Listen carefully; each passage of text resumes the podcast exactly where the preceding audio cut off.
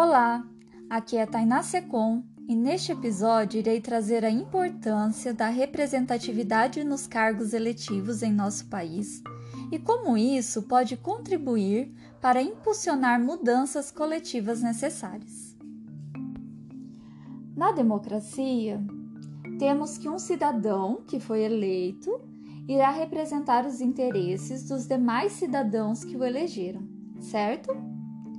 Além dos interesses daqueles que o elegeram, o vereador, o prefeito, o deputado, o senador, o presidente, eles devem atender os interesses dos demais cidadãos, ou seja, de todo o corpo social da nação, independente do voto. O que a gente vê hoje em dia é muito é, é uma prática muito corriqueira de que aqueles que eleitos, né, eles se voltam para o seu eleitorado e realizam ações específicas para aquele determinado público, não pensando coletivamente. Temos isso como um grande erro para o exercício de uma política voltada então né, para todos os cidadãos, para esse coletivo. Quando o parlamentar vota nas pautas em consonância apenas com seu eleitorado, e a base política que o elegeu, isso inviabiliza o exercício democrático. Mas também, muitas vezes a gente considera que um parlamentar que age de forma livre e sem vinculação com nenhuma base possa estar sendo democrático, certo? Mas isso nem sempre é uma prática viável. Por quê?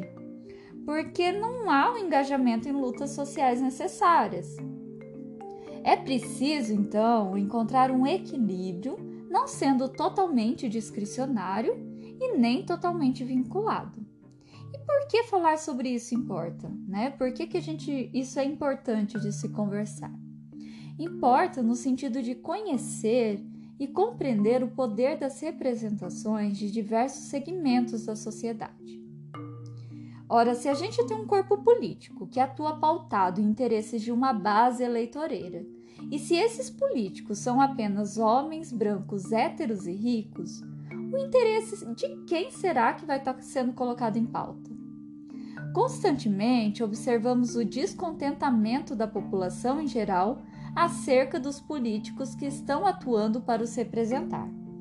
Muitos nem acreditam no papel desses políticos para realizar alguma mudança efetiva. Assim, se sentir verdadeiramente representado é essencial para a gente começar a vislumbrar uma possibilidade de transformação e também para que se insiram pautas que correspondam a ideias e interesses de setores sociais mais amplos.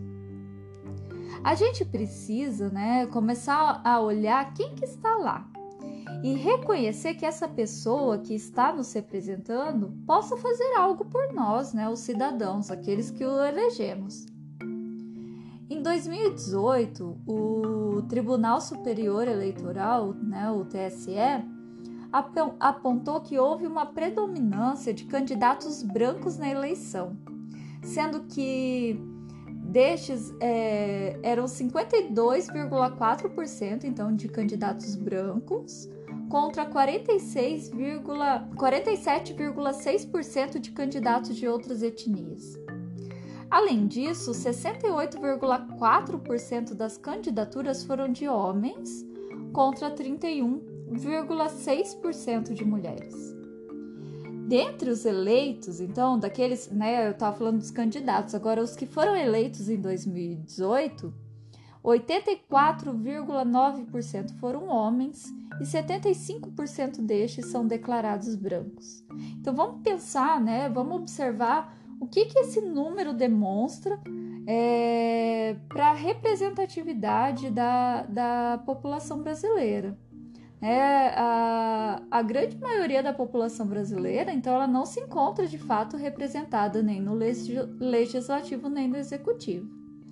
Pode-se dizer, de certa forma, que estes são resultados de uma construção histórica. Né? Se a gente pensar nesse tempo histórico que a gente tem né, de república, que sempre excluiu da participação política as mulheres, os indígenas, os negros e os pobres.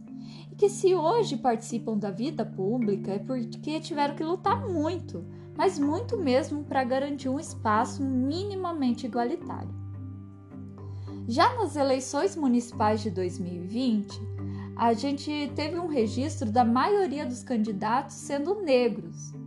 Foram 48,9% contra 47,8% dos brancos, né? Isso já é um número muito significativo e mostra já avanços na busca de uma representatividade. É, em um levantamento realizado pela Aliança Nacional LGBTI, em 2020, mostrou que tivemos 411 candidaturas assumidamente LGBTs. E isso aumentou em relação a 2016, quando tivemos 215 candidatos. Então, de 215 fomos para 411. Houve também um aumento da quantidade de candidatos indígenas, é, em 2018 foram 1.715 candidaturas, já em 2020 a gente aumentou para 2.177.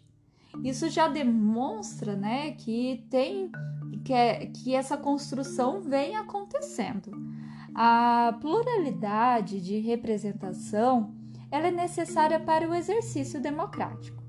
Quanto mais representantes, de diversos movimentos tivermos atuando tanto no legislativo quanto no executivo, mais as vozes das lutas sociais diárias serão ouvidas, né? Porque muitas vezes os problemas que uma de, um determinado coletivo tem, uma determinada minoria talvez tenha, né, um determinado segmento da sociedade, às vezes não é sentido pelos outros segmentos da sociedade nem são compreendidos. Então, ter alguém que os represente é super importante para poder levar esses, essas questões, né, que é de determinado, é de determinado grupo de pessoas, para uma discussão coletiva, para um pensamento social. É, é preciso a gente então amplificar as vozes do povo, garantindo que os verdadeiros anseios da sociedade sejam levados ao espaço da política para buscar soluções. A gente tem muita, é, muitas pessoas, né? A gente vê muitas pessoas lutando, buscando, engajando movimentos sociais através também do seu próprio ativismo e querendo a transformação. Só que a gente tá no, a gente tem que reconhecer que a gente vive um país machista, patriarcal, que muitas vezes vem anulando essas vozes, vem silenciando essas vozes. Então, muitas vezes essas pessoas que estão na sua luta, e representatividade acabam silenciadas. E exemplos não nos faltam. Dilma Rousseff, presidenta do Brasil eleita democraticamente em 2010 e reeleita em 2014. Foi deposta por um golpe em 2016, o que os homens brancos, pela sua própria conveniência, chamaram de impeachment. Mulher representante no maior cargo político do país, primeira mulher presidente do Brasil, silenciada. Marielle Franco, vereadora, mulher, negra defensora do feminismo e dos direitos humanos, foi assassinada a tiros em 14 de março de 2018.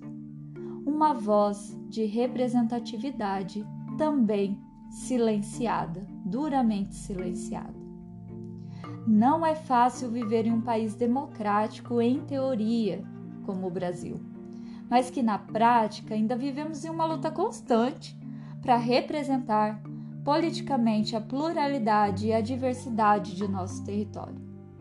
Os números nos dizem que o cenário está cada vez mais se modificando e que estamos tendo mais participação dos grupos minoritários e dos grupos excluídos. Mas é preciso mais, muito mais, para podermos ter um mínimo de esperança. Seguimos, seguimos lutando. E é isso, gente. Espero que tenha feito sentido, que tenha. É provocado um pouco a reflexão de vocês e que essa luta continua. Seguimos lutando.